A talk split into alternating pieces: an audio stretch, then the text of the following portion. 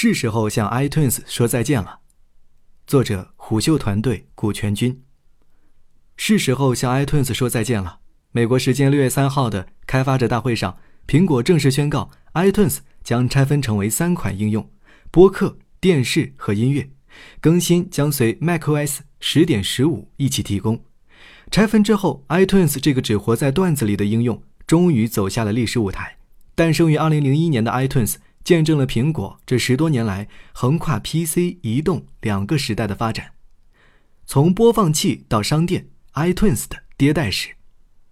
最早的 iTunes 是一款纯粹的音乐播放应用，它的前身是苹果于两千年收购的 MP3 播放器 SoundJam MP。二零零一年一月九号，在旧金山的 MacWorld 大会上，iTunes 一点零正式发布，史蒂夫·乔布斯站在台上，自信地喊出：“现在。”正在发生一场音乐革命。当时还没有 iPod，也没有 iPhone，用户播放音乐的方式还是以 CD 为主。iTunes 1.0也是为了满足这一需求而生。与其一同发布的，还有配备了 iDVD 和 CDRW 的 Power Mac。在随后的2001年2月21号，iTunes 加入了对外接刻录器的支持。当时 iTunes 最大的优势在于简洁与方便。用户插入 CD 之后，iTunes 就会自动播放音乐，并且把歌曲按照专辑、艺术家等信息进行分类整理，方便用户进行烧录过程。凭借着简洁的界面和便捷的管理，iTunes 1.0取得了相当可观的成绩，下载量超过了27万次。对于苹果来说，2001年另一个重要的节点是10月23号 iPod 的发布。其最大的优势是可以直接将音乐传输到设备中，而不再需要刻录。为此，iTunes 公布了2.0大更新。最重要的升级是加入了对于 iPod 的支持。iTunes 2.0也加入了诸如均衡器等提升音质的设置。但其更重要的意义在于打通了 Mac 和 iPod 这个有魔力的小玩意儿，彻底改变了用户欣赏音乐的习惯。乔布斯口中的音乐革命。正在悄无声息地进行。二零零三年，iTunes 更新到了四点零，苹果带来了一个可能是其迭代史上最重要的更新，Music Store，正式标志着 iTunes 从一款播放管理音乐的应用转型成为媒体平台。iTunes 四里面的 Music Store 拥有近两万首高品质的歌曲。到二零零四年的四点五版本时，iTunes Music Store 数据库已经拥有七十万首歌曲。用户在 iTunes 上购买正版音乐，随后同步到 iPod 上，随时聆听，这一整套体验完整而流畅。苹果还创新的加入了以零点九九美元的价格进行单曲购买，而无需购买整张专辑。另外，iTunes 四也加入了图片的同步功能。iTunes 四大版本的周期为二十八个月，这期间 iTunes 卖出了近五亿首歌曲，为苹果带来了一百亿美元的营收。二零零五年六月，iTunes 四点九加入了对播客的支持，吸引了大批人投身到播客的事业当中。同年十月份，iTunes 商店加入了短片的支持，包括 MV 和来自皮克斯的小短片等，定价一点九九美元。当然，短片不足以满足苹果和用户的胃口。到了二零零六年九月份，苹果发布了 iTunes 七，至此，iTunes Store。正式加入了电影内容，首发即包括迪士尼、皮克斯、Touchstone 和 Miramax 等电影公司的七十五部电影。一年之内，这一数字增加到了两百二十部。二零零七年，对于苹果公司来说，最重要的设备 iPhone 诞生。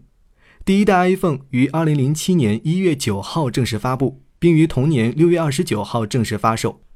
当天，iTunes 更新到了七点三版本。正式加入了对于 iPhone 的支持，不过初代 iPhone 不支持第三方 APP，当时 App Store 也还没有问世。随着越来越多的内容和设备的加入，iTunes 逐渐自成体系，iPod、iPod Touch 以及后来更重要的 iPhone 围绕着 iTunes 建立了稳固的内容生态。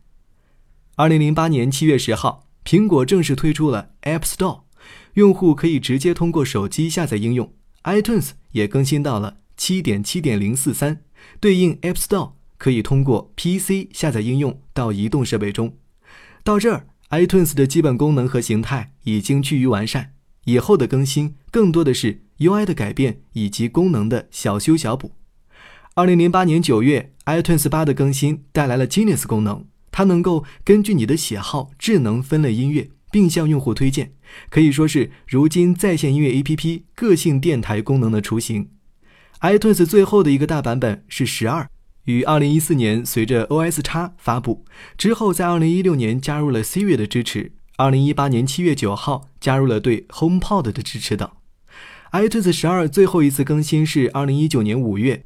而更新的特性为 Apple Music 的为您推荐标签页，现可依据主题，例如您喜好的类型、艺人和心情来建议音乐。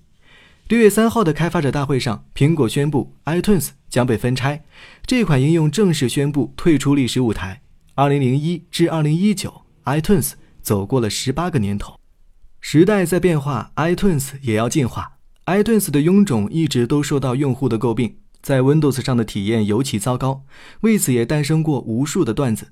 甚至在今年的 WWDC 上，苹果都在自嘲 iTunes 自身就已经快成为一套操作系统了。iTunes 也被视为苹果这样一家注重用户体验的公司最大的黑点之一。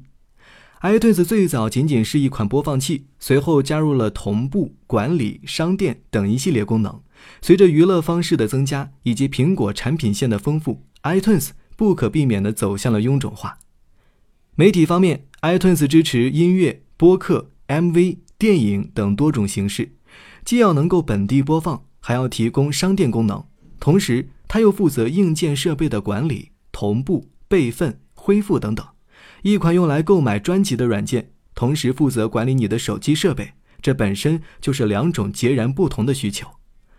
更重要的是，在移动互联网时代。用户一切需求都可以通过手机在线解决，音乐、视频、播客都有成熟的流媒体平台，图片等数据也有云服务。除了备份、更新测试版系统等需求以外，用户几乎已经不再需要 iTunes 了。拆分势在必行。现如今，iTunes 被拆分为音乐、TV 和播客三款独立的 APP。没有了 iTunes 之后，用户可以通过音乐 APP 管理 iPhone 或者是 iPad 等设备。此次 iTunes 的拆分更多的是从内容的维度出发，剥离了视频与博客内容之后，音乐应用回到了 iTunes 本来的样子。不过，设备管理依然和音乐管理在同一个应用当中。曾经，iTunes 是苹果设备的中心，一切内容要围绕着 iTunes 进行分发。这种 PC 时代的玩法显然已经不适合移动互联网时代了。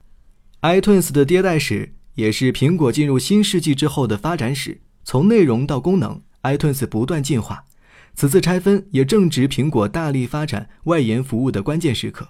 iTunes 诞生之时，承载了乔布斯音乐行业革命的愿景。从音乐到应用，苹果也确实定义了这十几年的行业规则。从这个角度来看，iTunes 虽然已经被拆分，但灵魂还在。